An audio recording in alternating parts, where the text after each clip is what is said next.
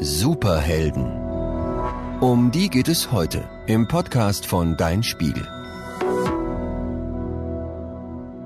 Sie müssen Bösewichte vertreiben, mit übermenschlichen Kräften für das Gute kämpfen und ständig explodiert dabei irgendwas.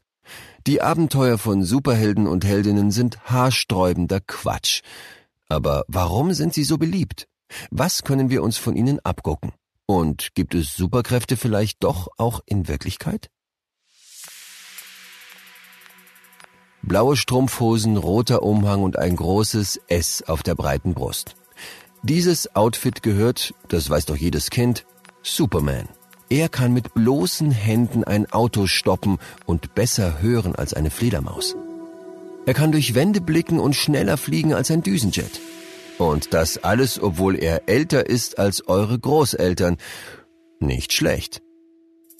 Der erste Superman-Comic lag 1938 am Zeitungskiosk, vor über 80 Jahren.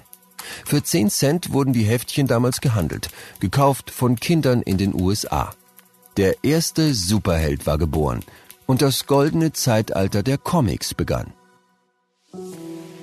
Superman, der Migrant von einem anderen Planeten, der unter dem Decknamen Clark Kent als ganz normaler Bürger lebt, aber unter seiner geheimen Identität Fieslinge bekämpft, war ein riesiger Erfolg.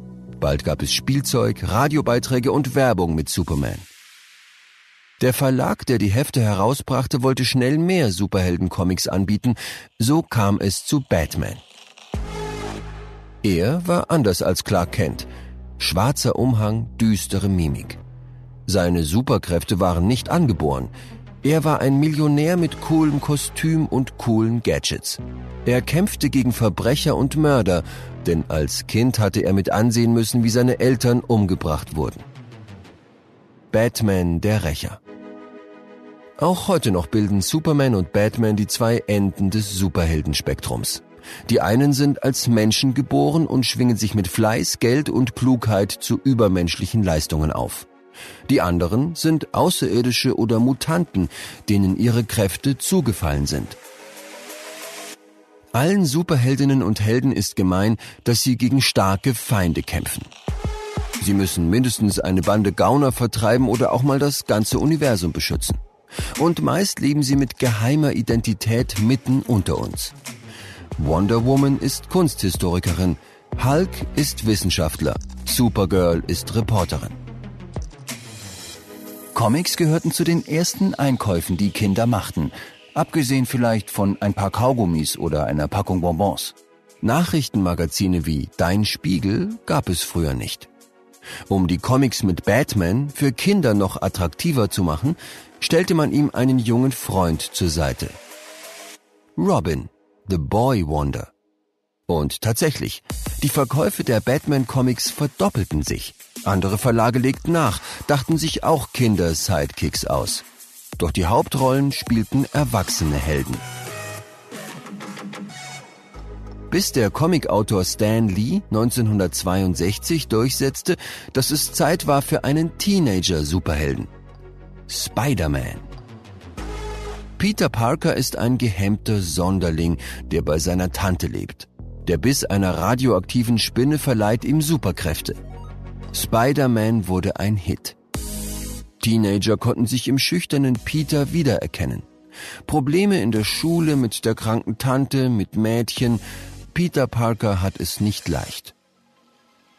Generell stecken Superhelden ihr Leben lang in einer Situation, die der jungen Leserschaft vertraut ist. Sie sind Dickschädel, gehören oft nicht richtig dazu. In den 1980er Jahren nahm die Popularität gedruckter Comics allmählich ab. TV und Kino wurden beliebter. Aber es dauerte noch eine ganze Weile, bis man technisch so weit war, die irren Superheldenabenteuer überzeugend auf die Leinwand zu bringen. Heutzutage ist das kein Problem mehr. Ob Spider-Man, Avengers oder Guardians of the Galaxy. Superheldenfilme gehören zum aufwendigsten, was im Kino läuft. Sie sind laut, bunt, voller Action. Das Gegenteil von Realität und Langeweile. Sie machen einfach Spaß. Zu Superhelden kann man aufschauen, denn sie tun das Richtige aus den richtigen Gründen. Sie setzen sich für andere und für Ideale wie Gerechtigkeit und Freundschaft ein. Superhelden könnten uns sogar zu hilfsbereiteren und selbstbewussteren Menschen machen. Forschende haben in verschiedenen Untersuchungen den Einfluss der Figuren untersucht. Bei einem Experiment wurden Menschen in einen Raum gesetzt, der mit Postern von Wonder Woman, Superman und Co dekoriert war. Eine zweite Gruppe Versuchsteilnehmer saß in einem Raum, dessen Wände mit anderen, neutralen Motiven geschmückt waren, etwa mit Fahrradpostern. In einer anschließenden Befragung stellte sich heraus, dass die Menschen aus dem Superheldenraum mehr Bereitschaft zeigten, sich sozial zu engagieren. Sie waren deutlich hilfsbereiter, als es darum ging, eine eher lästige Aufgabe zu übernehmen, als die Gruppe, die zuvor bloß auf Fahrradposter geschaut hatte. Die Superhelden hatten positiv abgefärbt.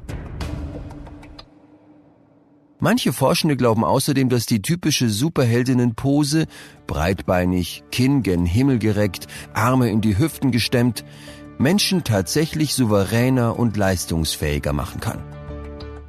Bei den Untersuchungen wurden die Hormone von Versuchsteilnehmenden überprüft, bevor und nachdem sie heldenhaft posierten. Das Ergebnis? Schon wenige Minuten in der Powerhaltung führten dazu, dass das Stresshormon Cortisol sank und das Krafthormon Testosteron anstieg. Das würde bedeuten, wie eine Superheldin zu stehen, steigert das Selbstvertrauen und beruhigt die Nerven. Andere Forscher kritisieren die Untersuchung. Sie glauben nicht, dass der Zusammenhang stimmt. Am besten probierte es einfach mal selbst aus vor der nächsten Klassenarbeit. Ein bisschen Superkraft kann doch nicht schaden.